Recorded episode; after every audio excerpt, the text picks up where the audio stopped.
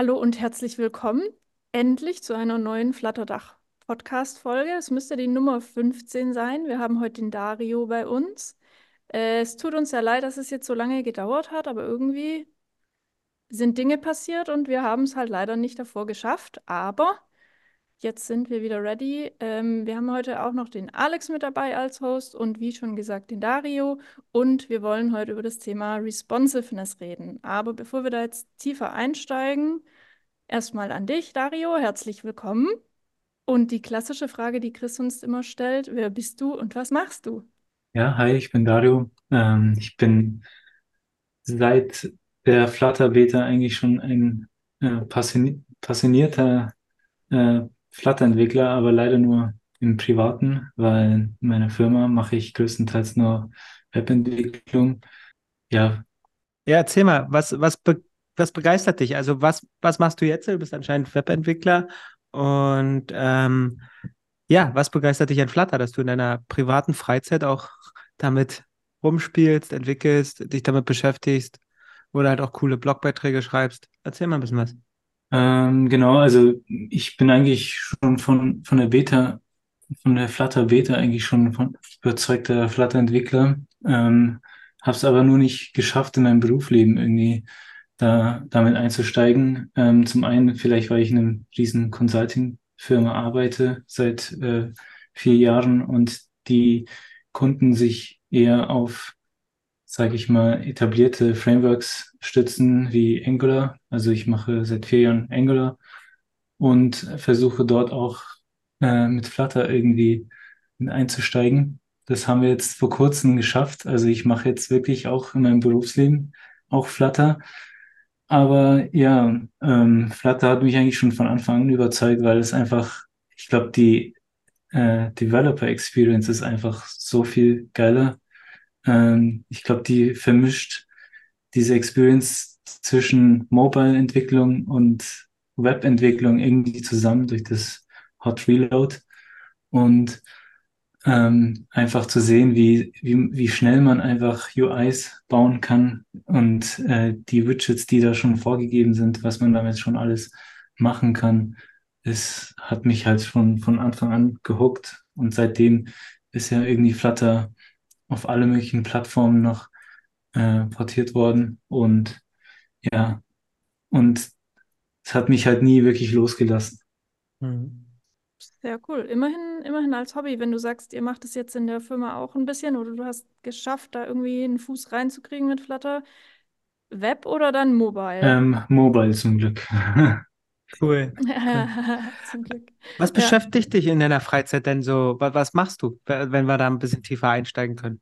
Ähm, also mich hat, also ich habe vielleicht so ein bisschen Vorgeschichte, ich habe Informatik Hm. studiert und ähm, dort ist es ja so gang und gäbe, dass man sich allgemein für UIs eigentlich nicht so interessiert. Es geht halt eher, eher so in die Hardware und diese Embedded-Schiene und dann noch vielleicht noch Software Engineering, aber so um UX und UI geht es dort eigentlich meistens nie. Und mich hat eigentlich die Schiene eigentlich am meisten interessiert. Und für mich äh, war es irgendwie schon immer klar, da irgendwie ähm, gute Software mit guter UX und UI zu verbinden. Und das hat mich eigentlich schon immer so, ja, sag ich mal, fasziniert. Das ist auch das, was ich in meine, äh, in mein Berufsleben äh, mit einfließen lasse. Und das ist auch das, was ich so privat in meinen eigenen äh, Projekten mit einfließen versuche. Du hast ja, soweit ich das gesehen habe, diese, ich weiß nicht, wie man es ausspricht, aber ich vermute mal irgendwas mit äh, Java, also diese Y-A-W-A, Genau. Yet Another Weather Also ganz genau weiß ich. Das ist die, die ich von dir kenne. Das ist wahrscheinlich dein größtes Hobbyprojekt, oder? Äh, ja, also ganz genau, wie man es ausspricht, weiß ich jetzt auch nicht. Ähm, also äh, muss ich noch herausfinden, denke ich. Aber ähm, also es ist ja mein privates Projekt. Äh, das ist die Abkürzung für Yet Another Weather App. Ähm, und ja, wie man halt schon raushört, ist es eine weitere Wetter-App. Äh, die habe ich halt ein bisschen versucht, ja, ein bisschen anders zu machen als die gängigen Apps. Und ähm, ehrlich gesagt war das so ein bisschen daraus entstanden, dass ich irgendwas machen wollte und da ich da nur in der Freizeit dran arbeiten kann, ähm, wollte ich ein möglichst ein Projekt anfangen, was möglichst einfach für mich ist und wo ich mich vielleicht auch finanziell darauf stützen könnte, wenn es dann irgendwann so weit ist. Aber was mich dann dazu bringt, dass ich halt deutlich mehr Flutter überhaupt machen kann. Mhm. Also wir hauen die App natürlich in die Shownotes rein. Die ist wirklich sehr, sehr schön. Das lohnt sich, die anzugucken. Schön. Und es macht Mhm. Spaß, sie zu bedienen. Also ich habe ich hab sie auf jeden Fall natürlich ausprobiert. Ähm, und die schlägt natürlich auch so richtig schön das, oder die läutet so richtig schön das Thema ein, Genau. weil diese App nämlich so richtig den, einen richtig krassen Fokus auf das Thema Responsiveness hat. Und deswegen würde ich sagen, wir schlittern da jetzt mal rüber und starten ganz langsam, ganz entspannt. Und äh, vielleicht kannst du uns erstmal kurz erklären, was das Thema Responsiveness überhaupt bedeutet, weil ich glaube, da gibt es auch so ein bisschen unterschiedliche Auffassungsmöglichkeiten. Ähm, ja, das ist richtig. Also Responsiveness, denke ich mal, ähm, hat in der, im, im Web eigentlich schon immer ähm, eine gewisse Wichtigkeit gehabt, besonders seitdem Webseiten auch auf äh, mobilen Geräten angezeigt werden müssen. Da gibt es ja schon viele Frameworks wie Bootstrap oder sowas, die sowas standardmäßig mit Breakpoints schon machen. Und ja, und mir ist halt aufgefallen, dass es in Flutter irgendwie nicht so das passende Framework gibt oder die Methoden gibt, die man jetzt aus dem Web kennt. Ähm, ich, ich glaube, selbst da hat man teilweise auch Schwierigkeiten, wirklich Screens auf allen möglichen Geräten darzustellen. Da gibt es ja heute, heutzutage äh, so viele verschiedene Plattformen, äh, verschiedene Arten von Geräten, Screen, Screen Sizes, äh, Resolutionen und ja, Foldables, was weiß ich, was da noch kommen wird, oder auch Widescreens auf dem, auf dem Desktop. Und da irgendwie ein Screen für diese verschiedenen Devices, äh, oder eher gesagt, die UI auf, für diese verschiedenen Devices anzupassen, ist halt so die Kunst dahinter, hinter Responsiveness. Es gibt ja noch das äh, Adaptive Design. Ist das dasselbe oder ist das was anderes? Ähm, Adaptive, äh, ich weiß nicht, ob ich darunter dasselbe verstehe, aber darunter verstehe ich zumindest, dass das Design sich auf die, für die Plattform anpasst. Zumindest ist das, was man das, wie man das bei Flutter verstehen würde. Mhm. Also, dass zum Beispiel ein, ein Textfeld auf Mobile irgendwie größer dargestellt wird auf, als auf dem Desktop, weil man dort deutlich präziser mit der Maus draufklicken kann, zum Beispiel. Okay, also das fließt in gewisser Weise auch mit ein. Ähm, ich Bei glaube, Responsiveness oder gar nicht? also ich, ehrlich gesagt, alles, was irgendwie die UI ändern würde oder ändern kann, würde ich damit einbeziehen. Also wirklich alles.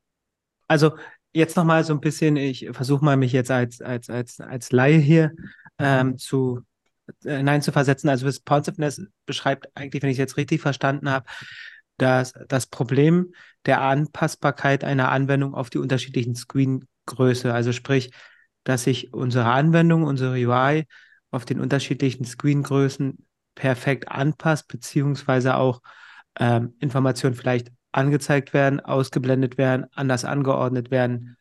Ähm, also das ist jetzt so unter dem großen Thema Responsiveness zu, zu verstehen. Genau, richtig. Ja, klingt gut. Ähm, aber bei Flutter ist es ja so, dass das ja irgendwie teilweise automatisch passiert. Also wenn man es nicht ganz kacke, okay, wenn man es nicht ganz schlecht programmiert, dann durch dieses ganze Expanded-Thema und Co. Mhm. passt sich ja eigentlich, eigentlich, nicht, dass es schön ist, aber es passt sich eigentlich alles schon irgendwie an die Screengröße an. Wenn, wenn es nicht passiert, Mhm. dann hat man im Normalfall so einen fetten gelben Balken, so einen Baustellenbalken, der irgendwie sagt, okay, hier overflowed irgendwas. Mhm. Hat jeder mit Sicherheit schon mal schon hundertmal gesehen. Mhm. Ähm, Aber haben wir, aber was, wäre jetzt die Frage, haben wir in Flutter die, also äh, da, ähm, Dario, haben wir in Flutter irgendwie eine gute Responsiveness-Unterstützung? Das wäre jetzt vielleicht mal eine Frage. Also wie siehst du das als, als, als jemand, der sich da ganz tief mit dem Thema befasst hat?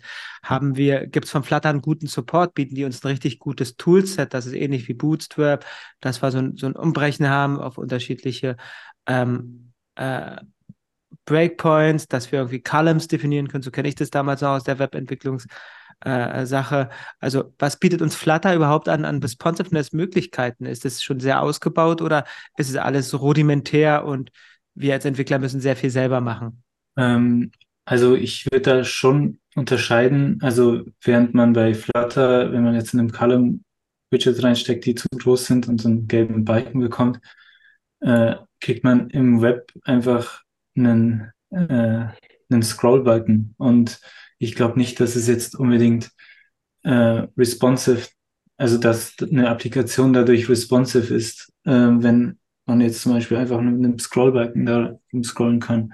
Also in Flutter ist es nochmal was anderes, weil man ja sehr äh, dieses, dieses Scrollen sehr mit dem mit der List View macht und da ja da gibt es schon einen großen Unterschied, ob man eine, UI extra dafür designt, äh, auf verschiedenen Screens anders auszusehen, irgendwie Widgets, andere Widgets zu benutzen oder vielleicht ein Widget, das man normalerweise nicht scrollen kann, plötzlich scrollen kann. Und da würde ich schon sehr stark unterscheiden. Und genau dasselbe ist es ja auch im Web.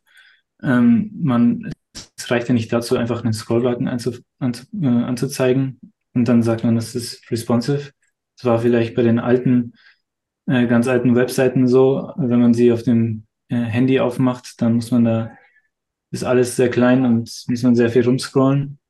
Das ist ja mit, das ist ja sozusagen nicht schon fertig dann. Also ich sag mal so, wenn wir jetzt davon ausgehen, wir haben einen sehr kleinen, wir haben unsere App auf ein sehr kleines Design optimiert, lass es mal so ein iPhone SE oder sowas sein. Und ähm, wir lassen es laufen auf einem größeren oder ein deutlich größeres oder im Querformat oder KKG.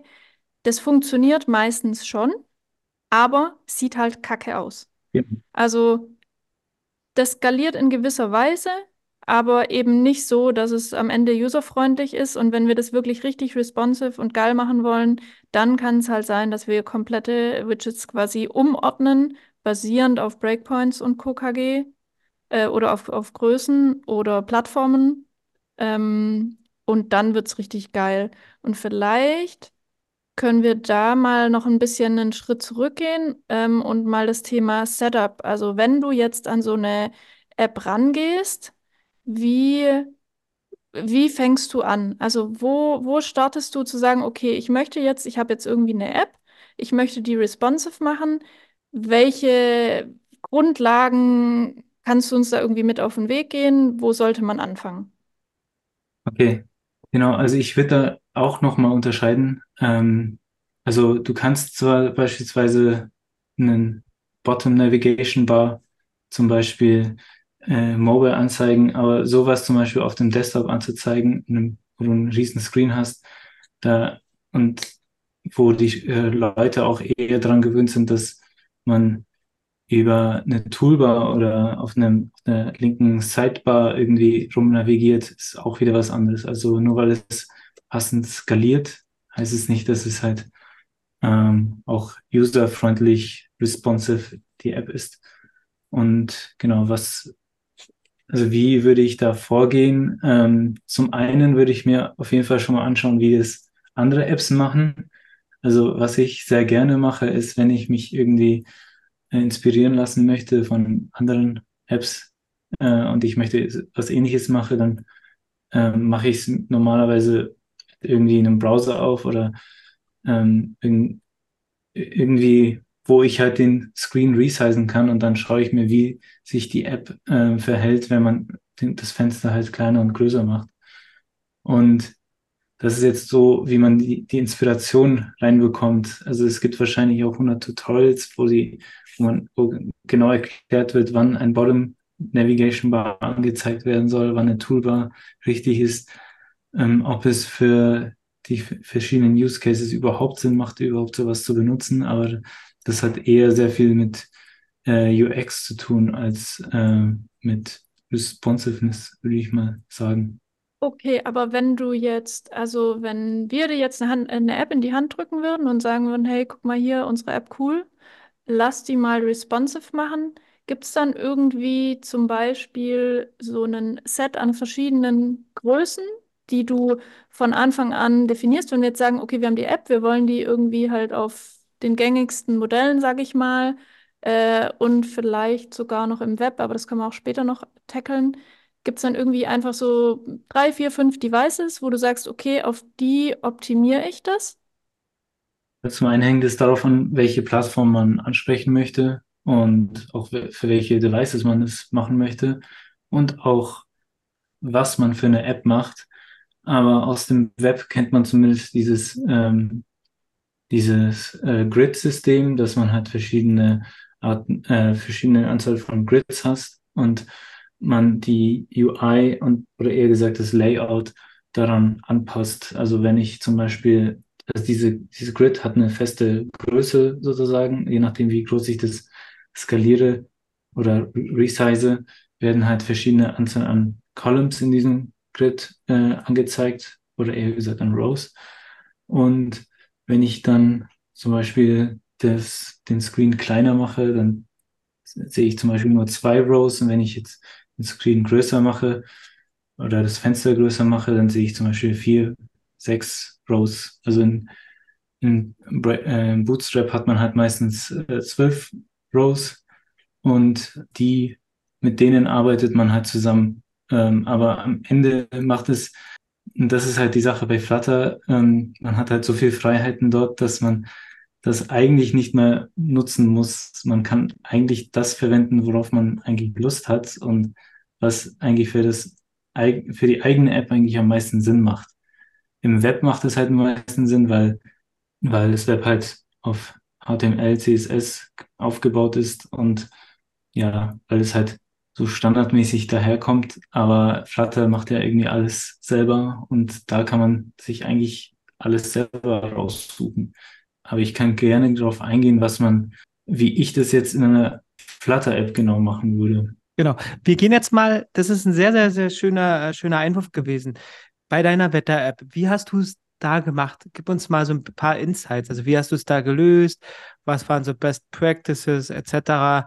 Ähm, was kannst du uns als, als Entwickler auch mit so auf, auf den Weg geben, wie wir solche Sachen ähm, bei Projekten lösen können? Also grundsätzlich macht es immer Sinn, zuerst für Mobile, Mobile zu designen, weil ähm, man arbeitet gleich mit einem eingeschränkten Screen, man muss sich gleich Gedanken machen, wie man die Funktionen am besten darstellt äh, und auch wie diese Screens auf so kleineren Geräten dargestellt werden müssen, weil diese UI dann auf größere Screens zu skalieren, äh, ist dann deutlich einfacher, weil beispielsweise, wenn ich jetzt auf einem Tablet, oder wir können uns ja mal ein Beispiel vorstellen, zum Beispiel ein Settings-Screen, ich habe eine Liste an Settings und möchte dann, wenn ich draufklicke, auf diese, auf das spezifische Setting, dann die Einstellungen einstellen. Und auf einem Mobile Screen würde ich da einfach zwei Screens haben. Einmal die Liste an äh, Settings und dann, wenn ich dann reingehe, dann ähm, die verschiedenen Unterpunkte.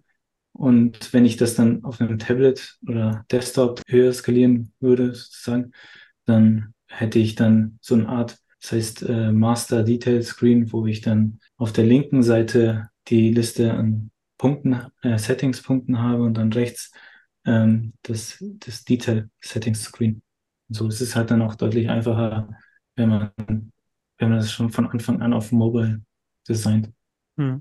Also du gibst uns den, den, den Tipp mit, erst mit Mobile anfangen und dann halt immer die nächstgrößere äh, Screengröße dann anvisieren und angehen. Genau, richtig. Okay. Äh, welche, welche Plattform oder Größe unterscheidest du da? Mobile, dann hattest du erzählt Tablet, gehst du dann auch weiter Desktop oder hast du noch irgendwie so eine Zwischengröße Foldables? Also wo, wo, wo machst du da die Unterschiede oder die da würde ich vielleicht auch darauf eingehen, wie ich das spezifisch bei Flutter machen würde. Ähm, hm. Flutter ist ja eigentlich ein, ein Mobile ähm, Framework und dort ist es ja schon so, dass man eigentlich das, den Screen meistens nicht resizen kann. Und für mich ist es das Wichtigste zuerst einmal, dass ich ein, auf einem Device entwickle, dass ich, wo ich verschiedene UIs halt leicht testen kann. Im Web ist es ja ganz einfach, da hat man einen Browser, da resize man den Browser einfach. Das kennt ja jeder. Mhm. Und im Mobile geht es halt nicht so einfach. Da kannst du nicht einfach einen, einen Screen resizen. Kennst du das äh, Device Preview Package? Ja, kenne ich. Ähm, ich glaube, das wurde seit zwei Jahren nicht mehr geupdatet, deswegen habe ich es dann nicht mehr benutzt. ja. Ah, okay. Aber ja, das ist auch ein sehr nettes Package, womit man verschiedene Screens testen kann. Aber ich glaube, am besten macht man es wirklich, wenn man, ähm, das habe ich auch in meinem Artikel so beschrieben, ähm, wenn man einen richtigen Emulator oder ein richtiges Device verwendet.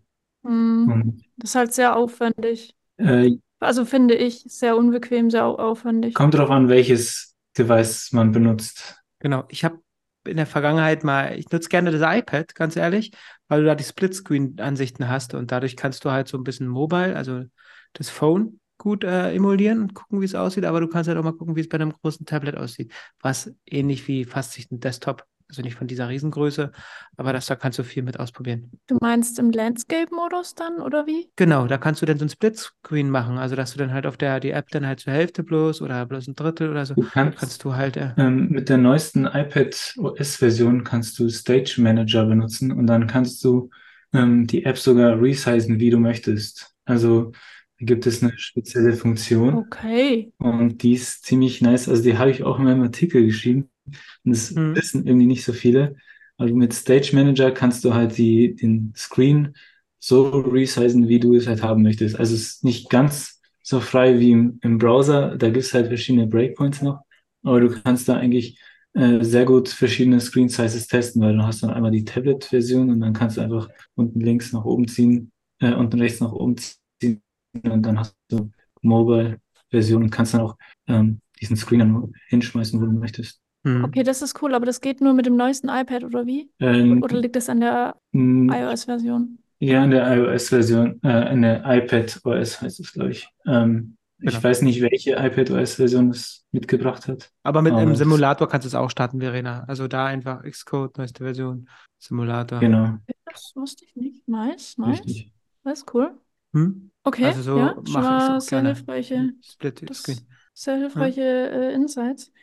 Was vielleicht noch besser ist, äh, ähm, ist die App für macOS zu bauen oder für Windows. Ähm, das kann man leider nicht oft machen, weil bestimmte Packages werden da leider nicht unterstützt. Aber wenn man das machen kann, ist das meiner Meinung nach die beste Variante, weil du dann halt nativ wirklich ähm, die App bauen kannst und dann kannst du den Screen resizen, wie du möchtest. Dann bist du nicht in einem Simulator oder Breakpoints gefunden. Ähm, Web geht natürlich auch, aber da hast du halt kein äh, Hot Reload, was ähm, irgendwie ein bisschen schade ist, wenn man Flutter entwickelt dann.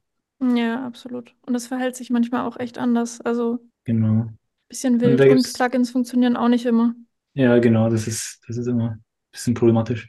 Aber da gibt es noch eine Sache. Wenn man für Android baut, gibt es einen experimentellen Emulator, so ein Resizable Emulator. Und dort kann man dann ähm, mit demselben Emulator zwischen äh, Handy, äh, Foldable oder Tablet wechseln. Und das on the fly. Das ist, ist ein bisschen sehr geil.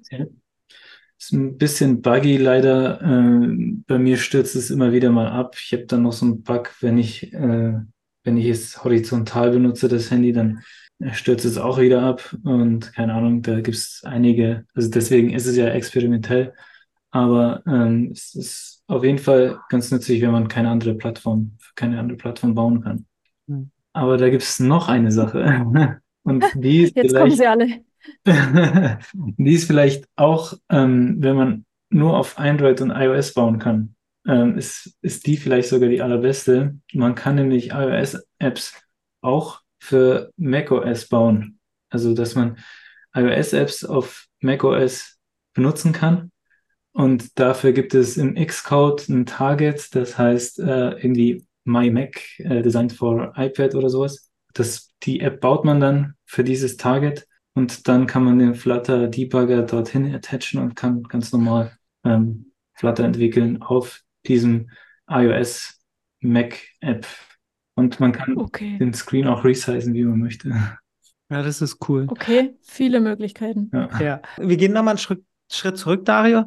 Ähm, wenn wir jetzt eine, also deine Wetter-App uns betrachten und ich mehreres unterschiedliche Screengrößen unterstützen möchte, das Phone, das Tablet und gegebenenfalls hat auch eine Desktop-App oder die Web-Anwendung. Jetzt wäre für mich die Frage, wie, wie machst du das? Hast du denn für die unterschiedlichen Device-Größen dann separate Widgets, dass du halt eine Liste oder ein, ein, ein Widget dann halt für Mobile hast, ein für Tablet, eins für ähm, Web oder, oder, oder baust du, baust du die Widgets gleich so Responsiveness, dass die dann, ja, wie gehst du da vor? Kannst du da uns irgendwie ein paar Tipps mitgeben? Ähm, genau, also die Widgets an sich würde ich halt sozusagen isolieren. Das Pattern heißt Composite Pattern, dass man halt wirklich Widgets äh, einheitlich isoliert von, von dem Rest der Applikation und auch von der Rest der Logik, dass ich dieses Widget dann in jedem anderen Widget reinhauen kann und dann funktioniert das einfach. Also sagen jetzt mal, ich habe jetzt einen, einen Toggle-Button, der aktiv oder unaktiv ist und den möchte ich überall in meiner App benutzen. Den würde ich halt von äh, Anfang an äh, isolieren. Also entweder ich gebe den State für das aktive Button direkt über das Widget rüber oder ich benutze halt also über die, einen Parameter oder ich benutze halt eine State Management Library. Ich benutze gerne Riverpod und kann dieses Widget dann überall in meiner App äh, wiederverwenden. Und an sich kann, kann man sich dann diese, dieses Layout so mit diesen Widgets so zusammenbauen, wie es, wie es dann für die jeweilige App dann Sinn macht. Also wenn ich jetzt die Wetter-App anschaue, also bei mir habe ich ja oben, also wenn ich einen Mobile habe, habe ich ja oben die, das, das Wetter und unten dann die Liste an verschiedenen Tagen und dann noch weitere Informationen. Und jedes dieser Items in dieser Liste ist an sich isoliert. Dieses kann ich dann einfach rausreißen aus diesem Layout und kann es dann in einer List View direkt daneben nochmal anzeigen. Und das ist halt der Vorteil, wenn man es halt von Anfang an schon die Widgets so designt, dass sie halt nicht abhängig von einem Parent Widget sind oder von einer, ja, von einem übergeordneten Widget. Okay, aber du hast jetzt nicht dein List-Tile-Widget ist jetzt, es gibt jetzt nicht ein Mobile-List-Tile-Widget und ein Desktop- und ein Tablet-List-Tile-Widget, sondern du hast, das ist immer dasselbe. Genau, also an sich kann, kann man dieses Widget noch in sich nochmal responsive machen. Also wenn ich jetzt einen List-Tile habe, würde ich an sich immer innerhalb dieses Widgets nochmal schauen, dass diese Texte zum Beispiel nicht äh, über die, also ich würde es dem Text-Widget innerhalb äh, einen Overflow geben, dass wenn dieses Text zu groß ist für dieses äh, List-Teil, dass ich, dass es nicht irgendwie abgeschnitten ist oder dass man halt diese gelben Balken bekommt und würde dann sozusagen schon damit schon vorher halt davon ausgehen, dass dieses Widget wenn ich zum Beispiel mein Handy in den Accessibility-Modus den, den Text hochskaliere, dann ist es ja normalerweise schon so, dass das, der Text größer ausfällt, als es eigentlich schon am Anfang so entwickelt wurde. Deswegen ähm, würde ich allgemein schon dieses, diesen List-Teil, den Text da drin schon so designen, dass er auch bei kleineren Screens so angezeigt werden kann. Und aber das heißt, wenn du jetzt, du hast ja, jetzt gehen wir mal von dem Setting-Screen aus, den du vorher beschrieben hast, wo diese äh, äh, Punkteliste, wo die Liste mit den, mit den äh, Settings-Punkten ist und dann gibt es halt dazu noch verschiedene De Detailansicht, sag mal mal. Das bedeutet, du entscheidest auf Screen-Ebene, also du hast für, für pro Screen dann, oh, sorry, Du hast für einen Screen dann zum Beispiel einen Mobile-Setting-Screen, einen Tablet-Setting-Screen und einen Desktop-Setting-Screen. Und die Widgets, die du da reinpackst, die sind eigentlich immer die gleichen, aber du entscheidest, der Screen sieht halt unterschiedlich aus, je nach Größe. Genau, richtig. Richtig? Ähm, also ich kann da vielleicht noch mal ein bisschen weiter ausholen. Also an sich macht es auf jeden Fall Sinn, den äh, für jeden, für jede Art von Layout einen kompletten, also sage ich jetzt mal, für jedes Screen sozusagen ein eigenes Widget zu bauen. Und da drin äh, lege ich dann meine äh, abisolierten Widgets ab, die sich dann an diesem Layout anpassen. Und wie ich das jetzt in meiner App mache, ist, ich habe äh, einen Switch. Ich benutze dieses äh, Dart-Pattern. Das ist seit Dart 3.0 ein Feature, dass ich halt anhand von Screen Tokens, darauf kann ich nochmal eingehen, wie ich die genau define. Anhand von den Screen Size Tokens kann ich dann das jeweilige Layout äh, auswählen. Also wenn ich jetzt zum Beispiel die Breite 700 habe, dann zeige ich ein Tablet an. Wenn ich die Breite 400 habe, dann zeige ich ihn, den Phone Screen Layout an. Und wenn ich, keine Ahnung, 1000 habe, dann zeige ich halt das, das Des äh, Desktop äh, Layout an. Und innerhalb diesen äh, verschiedenen Screen Widgets habe ich dann wiederum zum Beispiel ein Desktop Widget, welches, wo ich dann drei äh, Rows habe, wo dann in diesen jeweiligen Rows wieder eine Liste ist und dann diese isolierten Widgets drin liegen. Mhm. Okay, vielleicht schwierig. können wir noch kurz. Ja, ja, ist schwierig. Schwierig darüber zu reden, wenn man sich das nicht äh, aus, äh, anschauen kann. Aber ich glaube, ich konnte da folgen. Ja, ich glaube ich auch. Ähm, vielleicht kannst du kurz auf dieses äh, Token-Thema eingehen, weil letzten Endes mhm. definiert es ja nur die Größen, oder? Genau. Ähm, also man, diese Tokens sind am Ende nichts anderes als äh, Breakpoints. Ähm, diese, ich definiere halt einen äh, Enum, der für jedes Screen Size, ich sage jetzt mal, ich habe jetzt einen Enum Small für 300, äh, Medium 500, Large 700 und äh, Extra Large 1000. Und dafür habe ich dann ein Enum und diese dieses Enum kann ich dann mit diesem Switch-Pattern auf diese verschiedenen Screens reagieren. Also wenn ich jetzt, wenn ich jetzt äh, die, einen, einen, einen Screen Size von 700 habe, dann weiß ich, dass dieser, dieses Enum äh, verwendet wird und kann dann auch äh, mit diesem, in diesem Switch dann dieses Layout anzeigen. Und das mache ich halt wiederum. Genau. im Media Query. Ähm, Genau, das wäre jetzt meine nächste Frage gewesen. Genau. Das kennen vielleicht auch nicht alle. Ähm, genau, Media mhm. Query bietet halt die Informationen über das, äh, über das, das Gerät an, ähm, in dem Fall über das, über das Fenster selber oder über den Screen Size. Und dort gibt es einen, einen Parameter oder eine Variable, die heißt äh, einfach Size. Und dort kann man dann einfach entweder die, die Width nehmen oder die äh, die Height und so weiß man halt immer die Größe des, des Screens und dann kann man halt eine Funktion schreiben, die man, äh, wo man dieses Media Query Width, sagen wir mal, äh, zu einem bestimmten Breakpoint in diesem Screen Size Enum zuweist. Und mit diesem Enum kann man dann wiederum die, den Switch ansprechen. Genau.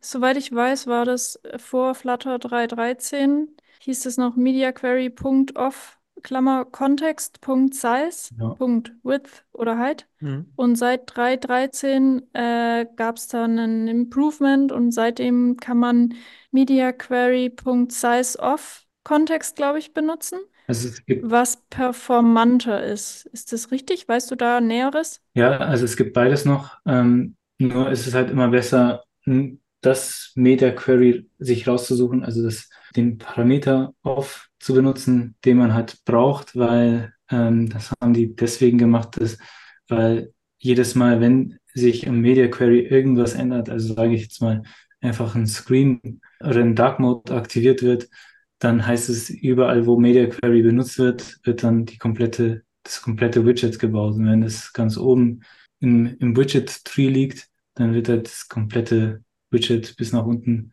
nochmal gebaut, Deswegen gibt es dann dieses Size-Off. Das heißt, jedes Mal, nur, wenn, wenn sich das Size ändert, dann äh, rebildet sich das Widget nur bei dem, beim Size-Änderung. Genau, an dem Media Query hängen nämlich noch viele andere Sache, Sachen dran. Hm. Auch so zum Beispiel Rotation, also die Orientation quasi. Nicht genau. Rotation, genau. die Orientation, ob es Landscape oder Portrait ist. Okay. Genau. Ähm, was ich auch noch dazu sagen was, kann, ja? ist, also es macht meistens nicht ganz so viel Sinn, äh, die direkt Size zu benutzen. Es gibt nämlich noch in Media Query noch ein äh, longes Site oder shortest Site und es macht am meisten Sinn, immer die zu benutzen, weil man, man den Screen, die, die UI eher an, an einer festen Größe äh, anpassen möchte, weil ein Handy wird ja immer äh, Porträt äh, gehalten und dort ist es ja die Schauderzeit immer unten und auf dem Desktop ist es ja an der Seite. Deshalb sollte man sich lieber für eine Seite, eins von diesen beiden ähm, entscheiden. Mhm. Okay, aber wenn ich es drehe, also wenn ich auf Landscape äh, optimiere, dann Genau, habe ich ja Longest unten. genau, Okay. richtig. Äh, das ist nochmal eine andere Sache. Ähm, da musste man sich halt dann überlegen, ob man auch noch die Orientation mit einbezieht. Also entweder man diskriminiert äh, Mobile-Nutzer und sagt, okay, ihr kriegt keinen Landscape-Mode, so wie es viele Einfach Genau, verbieten. einfach verbieten.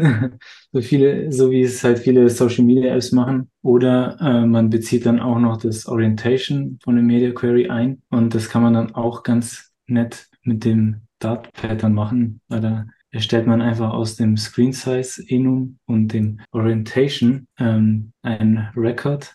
Und dieses, Mhm. dieses kann man dann in diesem Pattern reagieren. Ich glaube, das geht dann sonst hier noch ein bisschen zu weit. Das kann man sich ein bisschen schwierig vorstellen, denke ich, wenn man es noch nicht gesehen Ja, hat. ich glaube, das ist dann auch Masterdisziplin, weil ich glaube, irgendwo muss man auch so ein bisschen einen Trade-off finden zwischen was optimiere ich und Mhm. was ist dann einfach so oder was verbiete ich wirklich. Also ich verbiete ganz oft den Portrait-Modus, bin ich ganz ehrlich, weil ich einfach, es ist mir zu blöd und die Leute verstehen das dann, also wenn ich es nicht auf Landscape optimiert habe und es dann irgendwie doof aussieht, die Leute verstehen das dann nicht. Die versuchen das die ganze Zeit im Landscape-Modus und ich denke so, Leute, warum würdet ihr diese App überhaupt im Landscape-Modus benutzen? Es ist mir komplett schleierhaft. Aber es gibt super viele, die da total drauf getrimmt sind. Und wenn man dann einfach sagt, nee, sorry, ist, ist jetzt, ist jetzt halt nur auf Portrait äh, optimiert, dann, Ja. dann verstehen die das. Deswegen, Mhm. ja, ich glaube, da muss man einfach, ah, da muss man einen Trade-off finden. Ja.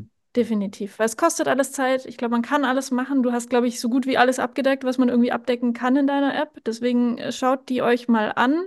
Da seht ihr, was alles möglich ist. Aber in der Realität, Ja. wenn man die Zeit nicht hat und es kein, sag ich mal, Spaßprojekt ist, dann bin ich schon halbwegs froh, wenn da ein bisschen was responsive abgedeckt ist, bin ich ganz ehrlich, weil die Zeit meistens einfach nicht da ist Ja, dafür. das stimmt. Also meistens macht es natürlich Sinn, nicht Sinn, alle Screens abzudecken. Ich habe das jetzt nur gemacht, weil ich es irgendwie kann, aber auch weil ich vielleicht so viel Zeit dafür äh, reinstecken wollte. Aber man kann da wirklich ein bisschen verzweifeln, wenn man das wirklich für alle Screens macht, weil da muss man sich halt immer auch Gedanken machen, wer benutzt Mhm. diese App und ob sie Genau. das überhaupt benutzen wollen. Genau.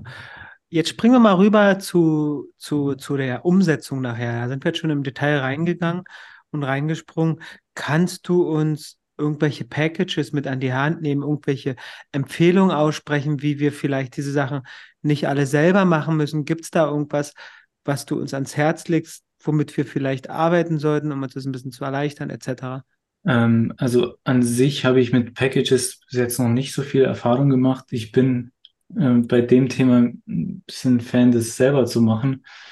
Rein aus dem Grund, weil jedes Package ist halt für ein bestimmtes Use Case äh, getrimmt. Meine App ist halt ein bisschen anders. Die ist halt nicht ganz normal Garfold mit äh, Bottom Navigation Bar oder Side Navi äh, Sidebar oder sowas. Aber da gibt es ein Package, das heißt, glaube ich, Adaptive Scarfold oder sowas. Mhm. Das ist Hm. anscheinend auch schon ganz gut. Es macht sogar äh, für dich Animationen, äh, wenn du halt den Screen resized. Also dann hast du mal einen Bottom Navigation Bar, wenn es größer wird, dann animiert er von der Seite halt so ein Sidebar rein. Und das ist, denke ich mal, für viele Use Cases auf jeden Fall passend, wenn man halt so ein typisches App-Interface hat. Ähm, aber an sich, so viel mit Packages habe ich bis jetzt noch nicht so Erfahrung gemacht. Okay, das heißt, du hast das alles komplett selber gebaut und Ja, kannst du uns da irgendwie sagen, was so deine Favorite Widgets, Widgets sind, die du da benutzt? So Stichwort vielleicht Layout-Bilder und Co. ähm, genau. Also ich habe ja am Anfang diesen Pattern, äh, Dart Pattern erwähnt. Ähm, man kann das natürlich auch anstatt mit Meta Query und Dart Pattern kann man dann natürlich auch Layout Bilder und Orientation Bilder benutzen. Dort hat man halt aber das Problem, dass man halt diese beiden ähm, Parameter schwierig miteinander äh, zusammenbringen kann. Also man hat ja zwei Mhm. Bildermethoden und dann innen drin hat man dann die Widgets und sieht dann ein bisschen unübersichtlich aus, wenn man das halt in jedem Widget macht. Und da kann ich sehr empfehlen, dieses äh, Pattern wirklich, Dark Pattern wirklich auszuprobieren, weil man auch ohne wirklich, man kann halt wirklich jeden Screen Size wirklich damit ansprechen und, und Dart ist da schon schlau genug, da, wenn, wenn man irgendwas nicht oder wenn man irgendwas übersehen hat, zum Beispiel Landscape oder sowas, äh, oder Por- Portrait in dem Orientation Enum, dass er dann dir wirklich anmeckert, dass du das äh, mit einbeziehen solltest. Hast du da was in deinem Blogartikel drin? Ich bin mir gerade nicht mehr sicher. Ich habe ihn gelesen, aber ich weiß Äh, es nicht ja, mehr. das habe ich dort angesprochen. Also ich habe, ich bin da nicht auf das Layout und Orientation Bilder gegangen, weil es halt, glaube ich, schon in jedem Artikel irgendwie so benannt, äh, angesprochen wird. Ich bin da extra auf dieses Pattern draufgegangen, was ich ziemlich gut für Layouts finde. Aber ansonsten gibt es ja noch viele andere Widgets, um, die halt, also das war jetzt eher so auf Layout bezogen, sonst gibt es ja noch das äh, Constraint Box zum Beispiel. Mhm. Da kann man ja einfach einen Constraint äh, mit reingeben, äh, kann dann sagen, ein Widget darf maximal diese Grö äh, Höhe und diese Breite haben und Minimum äh, diese Höhe und diese Breite. Da muss man halt ein bisschen aufpassen, dass wenn ich jetzt sage Minimum 500 und dann mache ich den Screen kleiner als 500, dann sieht es natürlich, dann ist es natürlich nicht responsive. Also muss man auch Mhm. mit dem wieder aufpassen, wie man es verwendet. Ähm, Dario, wenn wir jetzt äh, so eine, so eine App responsive gebaut, entwickeln, was, was gibst du da uns an, an die Hand, wie wir das am besten testen können? Also wie, also da hatten wir vorhin schon mal drüber gesprochen, so Tablet, also wahrscheinlich so Simulator oder sollten wir direkt auch, ähm, auch auf, aufs Real Device gehen? Also wie wäre so der, der, das, das Beste für uns oder was, was empfiehlst du uns? Ähm, also wie ich ja schon am Anfang erwähnt habe, ist es ein richtiger Device äh, für das En- Entwickeln schon mal wichtig, da wo man halt wirklich resizen kann. Aber auf echten Geräten sollte man das auf jeden Fall auch ausprobieren. Also es gibt ja, also am besten macht man es halt einfach, indem man es wirklich auf allen Geräten, die man so im Umkreis findet, einfach mal ausprobiert, wie sich dieses Layout dort anfühlt. Aber ich glaube, das ist ein bisschen schwieriger, als wenn man natürlich nur sein eigenes privates Handy da benutzt und Hm. Zugriff auf alle möglichen Geräte hat. Stichwort Device-Form vielleicht Also, wäre eine wenn man Möglichkeit. zufällig eine Also zu Hause wirklich- hat, dann auf jeden Nee, nee, Fall. nee, über so über Firebase Testlab oder so. Also mache ähm, ich gerade mit einer App. also wir können ja auch, ja, da können wir jetzt auch, auch einsteigen, also wirklich in der Device Farm. Ähm, kann man natürlich diese App auch am besten ausprobieren, äh, auf viele verschiedene Geräte. Ähm, also wir, wir reden ja jetzt vom Testen im Sinne von Flutter-Tests und nicht um äh, selber um händisch das auszuprobieren sozusagen, oder? Ach so, Ja, sowohl als auch. Also ich hätte jetzt so gesehen, einmal die App halt einfach mal auf unterschiedlichen Geräten mal durchzuklicken, mal zu gucken, ob alles einigermaßen hübsch aussieht. Ansonsten, was das Testen nachher automatisiert angeht, genau, da sollte man dann wahrscheinlich auch unterschiedliche, da sollte man dann wahrscheinlich so eine Device-Farm nehmen, um das wirklich auf die Geräte zu testen und auf die Unit oder, Genau. Was man auch Integration testen. Also was ich glaube ich eher machen würde, ist, bevor man, also Integration-Tests sind, können ziemlich kompliziert werden und sind auch ziemlich langsam, ähm, besonders wenn man viele verschiedene Layouts ausprobieren möchte.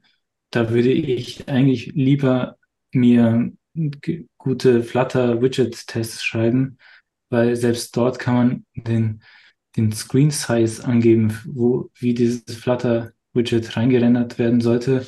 Und dann kann man sagen, okay, wenn ich jetzt einen, ich schreibe jetzt einen Flutter-Test für Mobile und dann habe ich halt so ein Testbed, in dem ich halt immer angebe, ich will diesen äh, Screen Size testen und dann gebe ich halt alle meine Tests in dieses, in diesen einen bestimmten Screen Size rein und teste halt meine App, ja. meine Tests halt auf diesen Screen Size. Was ich an den Widget-Tests immer nicht mag, ich bevorzuge immer Golden Tests, weil ich dann sehe, was rauskommt. Also ich habe wirklich eine Ähm, ich mache das über Al Alchemist, dieses äh, Golden Test Package. Da kannst du verschiedene Szenarien definieren und ich habe zum Beispiel eine komplette Device-Klasse. Da gebe ich meine ganzen Device-Größen an mit Pixel Ratio und Font Size und was es alles gibt.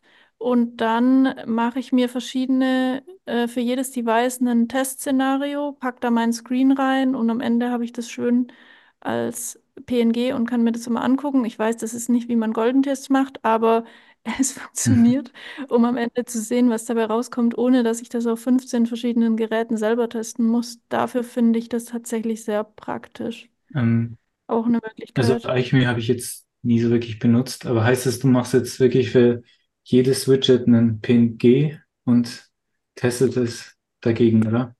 Ja, also nicht zwingend nur für jedes Widget, also auch teilweise, kommt drauf an, aber hauptsächlich auch für komplette Screens. Also ich simuliere quasi, ich mocke mir einen Screen, so wie er eventuell aussehen könnte, zusammen und pack den äh, dann in diese Device-Größen, die ich definiert habe. Hab dann mehrere Device-Größen quasi zusammen. Das lässt sich dann in relativ wenig Code runterschreiben. Und dann generiere ich mir das neu und dann kriege ich halt einen, quasi einen Screenshot raus Ähm, mit meinen Daten, die ich aber eingegeben das habe. würde ja dann heißen, du müsstest für, also jedes Mal, wenn irgendwas geändert wird, müsstest du nochmal so einen äh, Screenshot generieren lassen.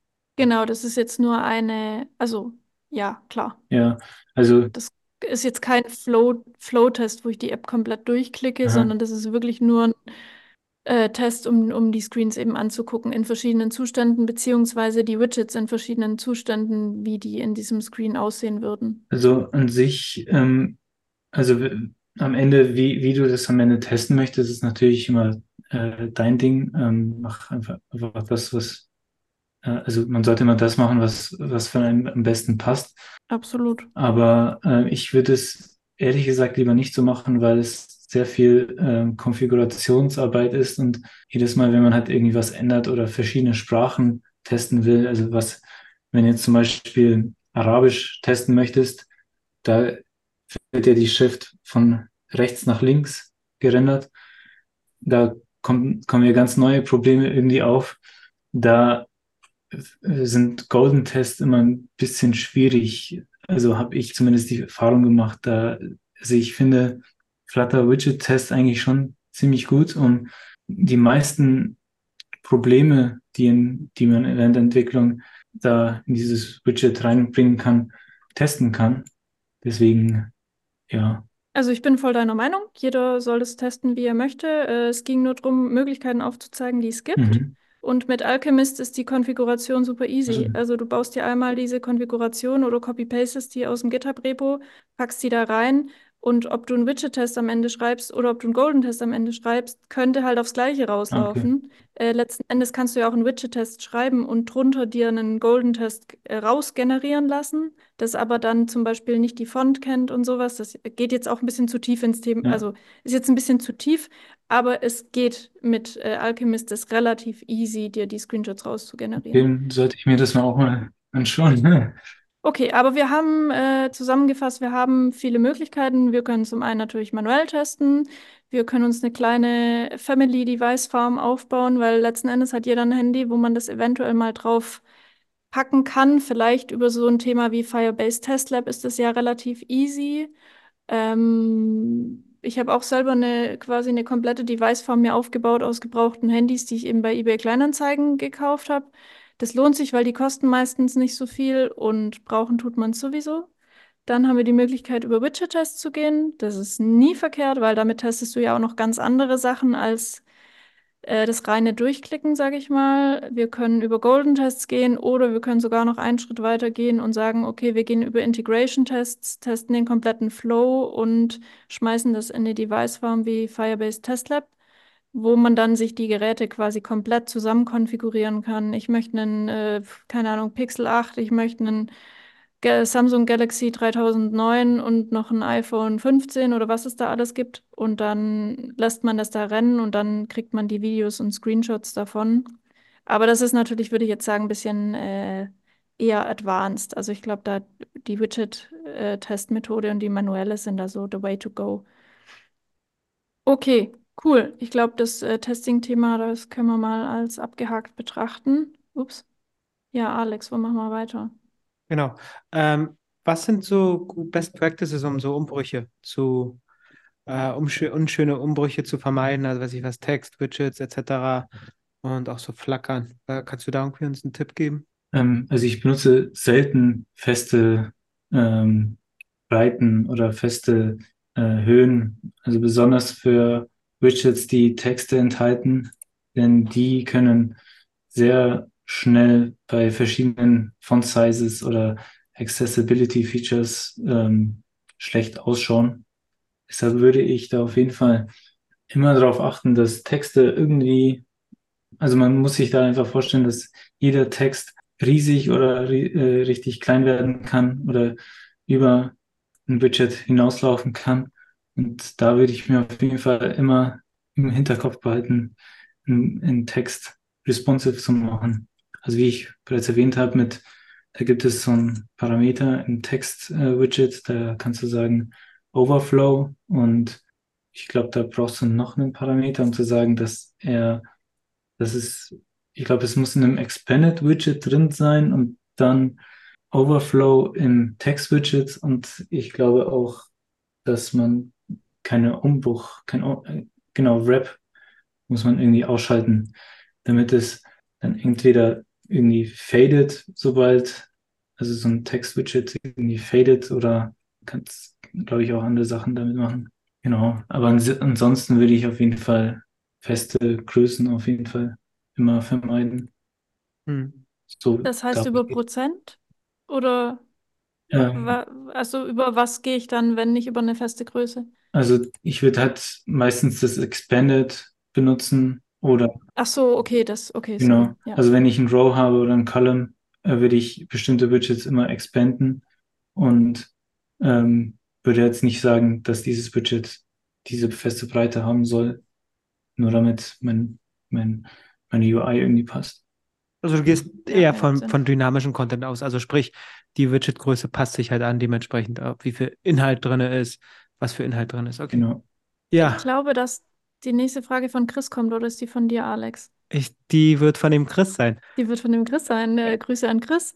Er hat nämlich äh, noch gefragt, wie du ähm, löst, wenn du so Layouts hast, die Form, die Form, Form Deutsch Formulare drin haben und Mobile Keyboards, weil da gibt es ja diese tolle Resize to Avoid Bottom Inset äh, Thematik, dass deine UI nicht explodiert, wenn du die setzt. Oder alternativ die Textfelder nicht zu sehen sind.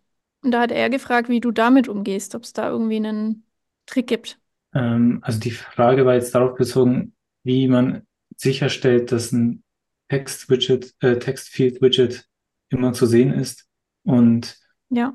also ich habe es jetzt nicht hundertprozentig verstanden, ne? sorry. Aber ich habe jetzt auch mit Textfeldern nicht so oft gearbeitet, weil ich meine Wetter-App äh, die nicht so oft benutze.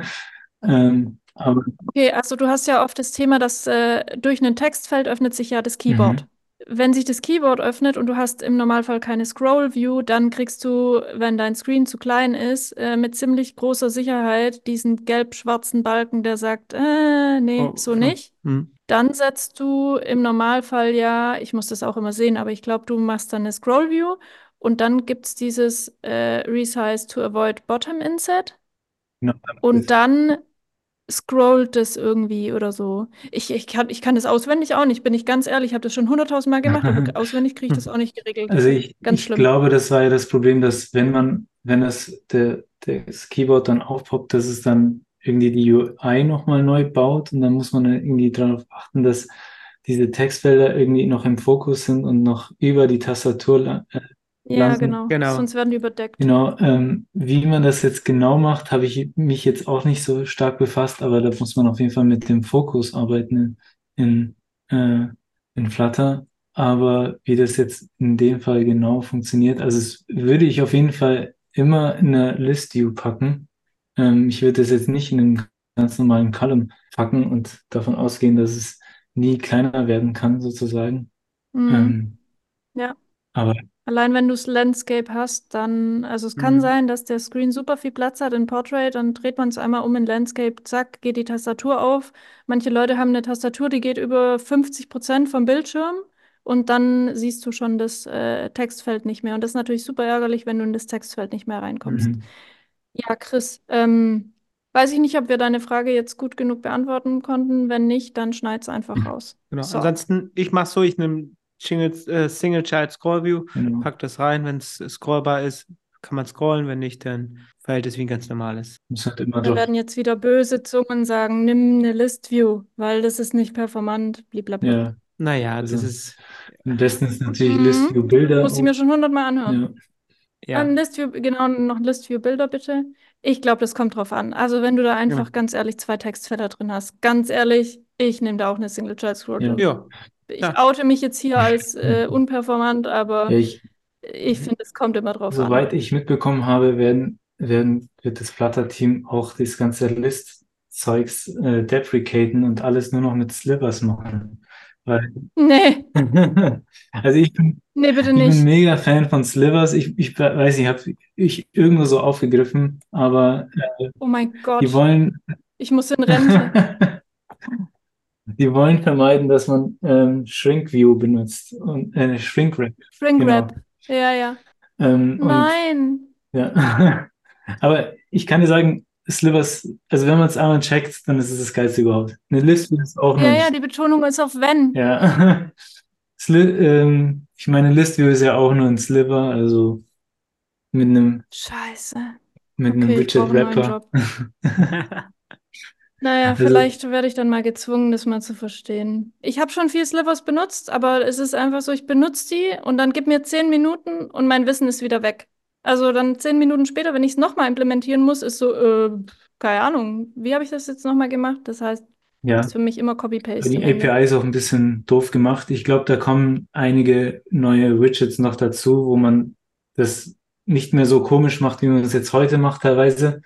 Ähm, die haben ja jetzt schon irgendwie Sliver Rows und Sliver Columns reingebracht, was deutlich, alles deutlich einfacher macht. Aber ja, da gebe ich dir recht, es ist nicht super intuitiv wie eine List View. Nee, nee. Naja, okay, wir sind ein bisschen vom Kurs hier Hm. abgekommen. Ähm, vielleicht noch eine Frage zum Schluss zum Thema Implementierung. Ich weiß, die ist super schwer zu beantworten und du wirst mir wahrscheinlich mit 90-prozentiger Wahrscheinlichkeit sagen, it depends.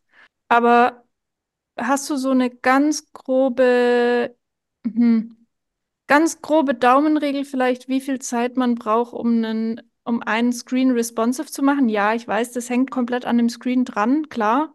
Aber ist es irgendwie so die, weiß ich nicht, die doppelte Zeit nochmal obendrauf oder ist es vielleicht weniger, als man denkt? Weil wenn man das jetzt alles so hört, dann klingt es, als würde man schon sehr viel selber machen müssen, Also, sehr viel auch drüber nachdenken müssen, vielleicht sogar designen müssen und das dann noch einzubauen. ehrlich gesagt, in Flutter ist es eigentlich mega easy. Äh, ich habe für meine App wirklich, ich glaube, ein, zwei Tage gebraucht, um das wirklich auf jedem Device irgendwie responsive zu machen. Aber es hängt immer von der Vorbereitung an. Es ist wie beim Kochen. Man muss immer alles schön vorbereiten und dann geht das Kochen auch super schnell.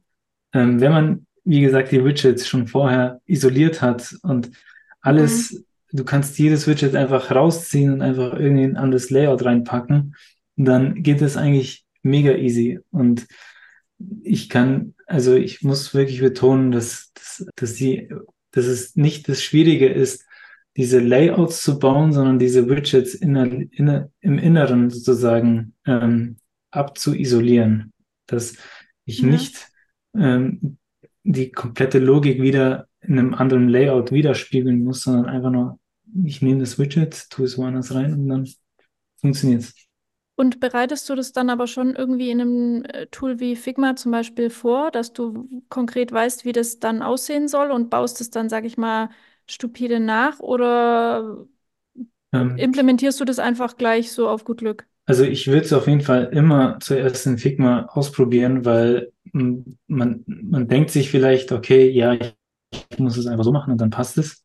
Aber wenn man das dann in Figma als Prototyp noch sieht, dann kommen noch die ganzen Hintergedanken nochmal hoch und die ganzen Edge Cases und wie das auf verschiedenen Screens ausschaut und dann es kommen dann noch so viele Fragen mit auf, da würde ich es auf jeden Fall zuerst in Figma machen, bevor man das äh, aufwendig in Flutter umsetzt und dann und dann ja so aufwendig wieder Features entfernen muss, die man vorher aufwendig entwickelt hat. Also ich bin äh, persönlich bin ich mit Flutter mittlerweile schon so advanced, dass ich einfach statt Figma zu benutzen, einfach Flutter benutze. Ähm, das geht ja auch ganz schnell, wenn man, wenn man weiß, welche Widgets man da benutzen muss. Aber für, für eine komplett neue App fange ich da auf jeden Fall mit Figma an und versuche erstmal da verschiedene Layouts und probiere erstmal da ja. aus. Sounds good.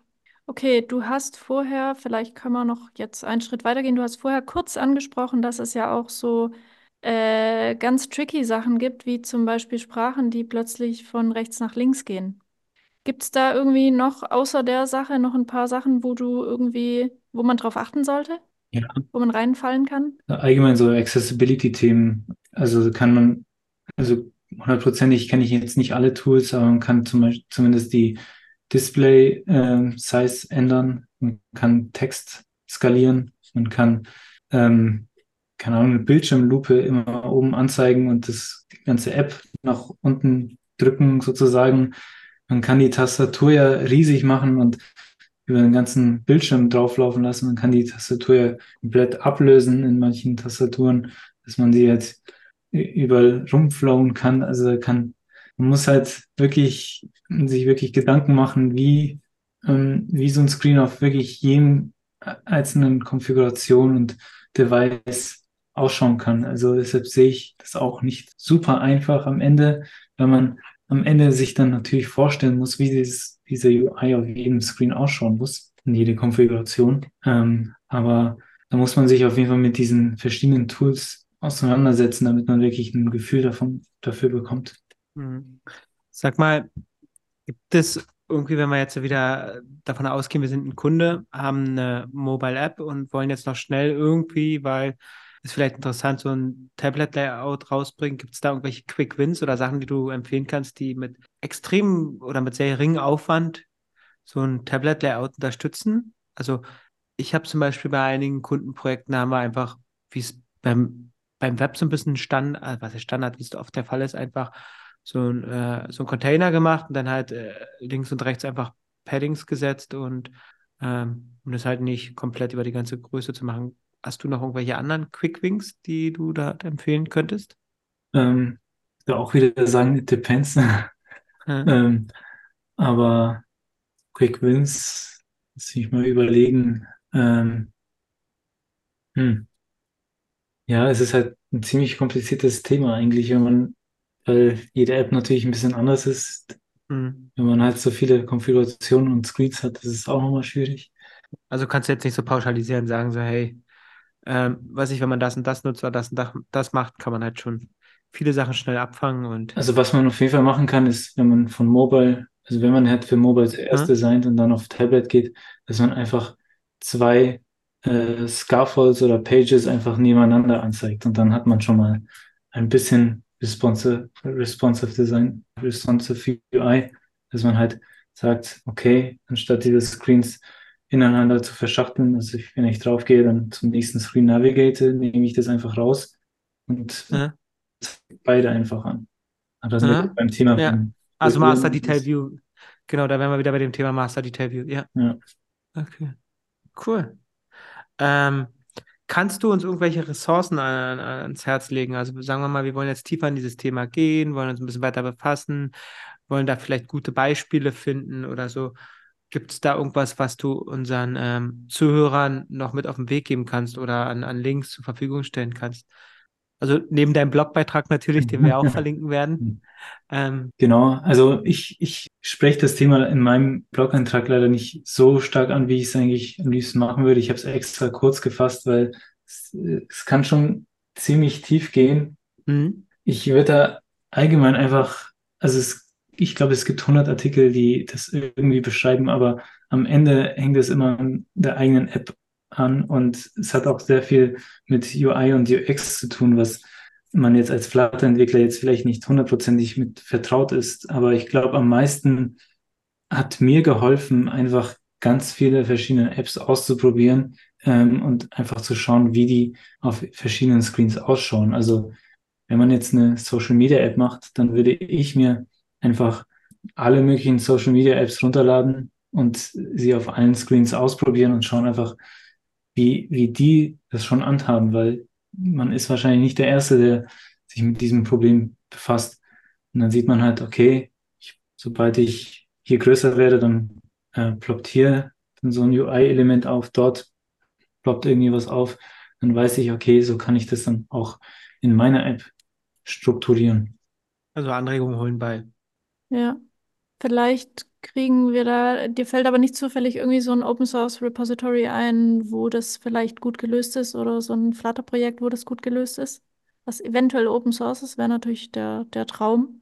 Ähm, ich kann mal schauen, ob ich das irgendwie nachliefere hier. Dann können wir das vielleicht auch unter dem Podcast irgendwie verlinken. Aber ehrlich gesagt, ist es dieses ganze Responsive hm, eigentlich eher so eine Nische, würde ich sagen. Also, es, Hm, würde ich auch sagen. also viele sehen das nicht als wichtig an und ist es vielleicht auch teilweise nicht, weil es halt wenige Geräte, die halt überhaupt ein Resizing zulassen, außer vielleicht ein Webbrowser oder sowas.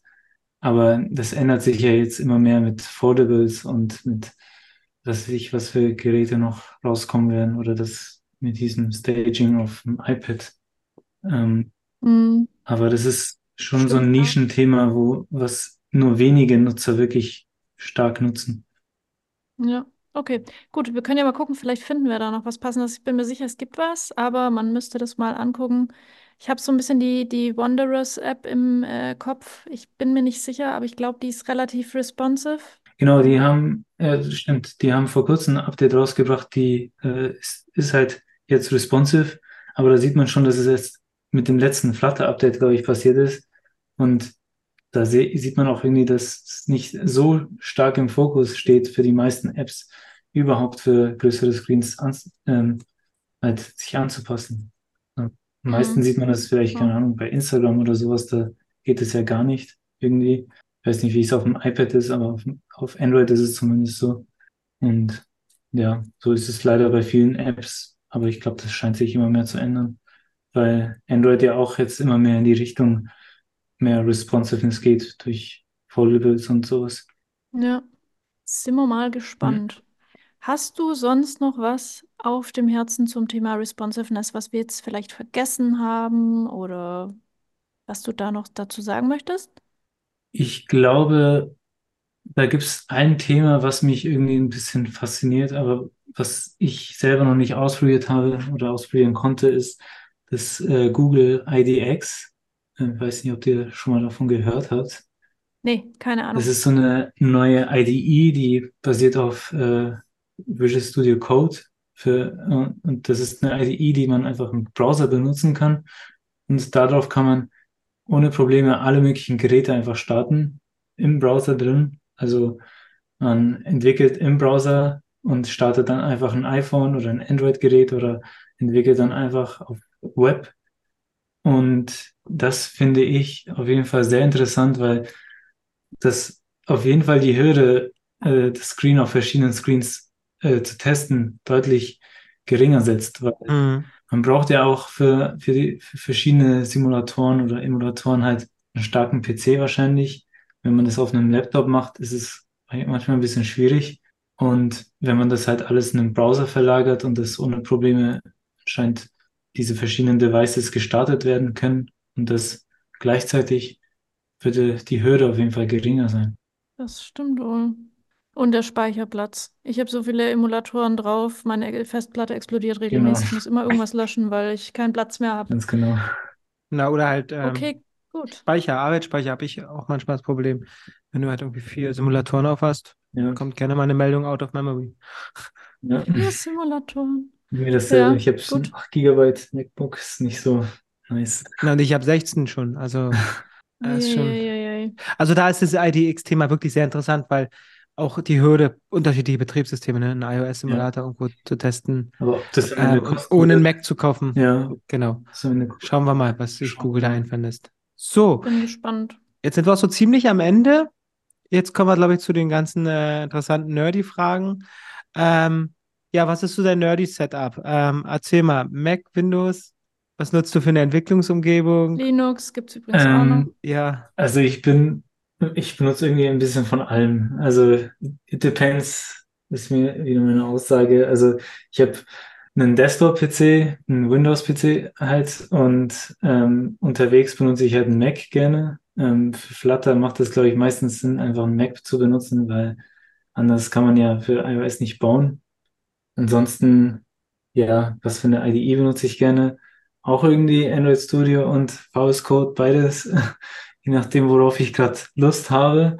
Aber meistens eigentlich VS Code, weil es ja einfach perform performanter ist, weniger Arbeitsspeicher braucht, auf, besonders auf meinem Laptop. Ähm, Android Studio benutze ich meistens, wenn ich irgendwelche speziellen Features brauche, die jetzt bei VS Code nicht existieren, wie Hm. keine Ahnung, dieses Firebase äh, Crashalytics Integration in Android Studio, wo du einfach diese Crashes einfach schon im, im Code sehen kannst, sozusagen. Und den fancy neuen Emulator. Den habe ich noch nicht benutzt, aber ich habe nur viel davon Ah, gehört. okay. Ja, der, der ist noch nicht veröffentlicht, leider. Aber sonst hätte ich den jetzt schon längst benutzt. Okay, nice. Und dann natürlich die aller, allerwichtigste Frage zum Schluss. Was ist dein Lieblingswidget? Slivers. das wollte ich gerade sagen, bestimmt das Was? Lehrer. Ja, auf jeden Fall. Also okay. Meine App ist komplett nur mit Slivers äh, überladen, aber ich finde es einfach geil, was du damit machen kannst. Du kannst richtig schöne Scroll-Sachen damit bauen und ich bin ein mega Fan davon. Also Boah, ich brauche einen Crashkurs bei Ja, dir, glaube ich. genau, Also vielleicht. da treffen, da, da treffen sich echt zwei. Ich wechsle meinen Job, wenn die Sliver zur, zum Standard machen und Listviews rausschmeißen. Und du baust deine ganze App mit Slivers. Ja, ja, ich mache einen Crashkurs bei dir. Genau, Dario. Also wenn du mal eine Stunde Zeit hast oder zwei Stunden, würden wir gerne einen Crashkurs. Ja, ich, ich, ich mache, ich öffne mal einen Meetup und dann machen wir einen Sliver-Crashkurs und ich sag dir, die Leute rennen dir die Bude ein. Da bin ich mir sehr oder sicher. beim nächsten, äh, nächsten Podcast nur noch Slivers mit zwei Stunden reden. Ja. Aber das ist, das ist, glaube ich, absolut impossible ohne Code. Also ich muss da Code Ja. sehen, sonst komme ich da keinen Meter weit. Also ich bin da selber ein bisschen schwierig. Ich muss da auch immer nebenbei irgendwas offen haben, damit ich irgendwas ja, nachlesen kann. Hm, Ja. Okay. Aber dann wären wir durch. Oder Alex, hast du noch was? Nö. Cool. Gut. Dann würde ich sagen, vielen Dank, dass du da warst. Das gab sehr viele Einblicke. Ich habe noch mal echt ein paar Sachen mitgenommen, die ich nicht kannte. Das ist immer gut. Äh, wenn ihr Themenwünsche habt oder Feedback und das Ganze, was man eben so haben kann, dann könnt ihr uns gerne eine E-Mail schreiben an podcast.flutter-dach.dev oder unserem Discord joinen oder uns auf Twitter. Ja, ich weiß, es heißt X, ist mir egal, ich boykottiere. Oder einfach unserem nächsten Meetup joinen. Da sind jetzt demnächst relativ viele. Wir müssen auch mal noch eine Lightning-Folge machen, wo wir die alle ankündigen. Mhm. Genau. So far, so good. Vielen Dank fürs Zuhören. Bis zum nächsten Mal. Bis dann. Tschüss. Schön, tschüss.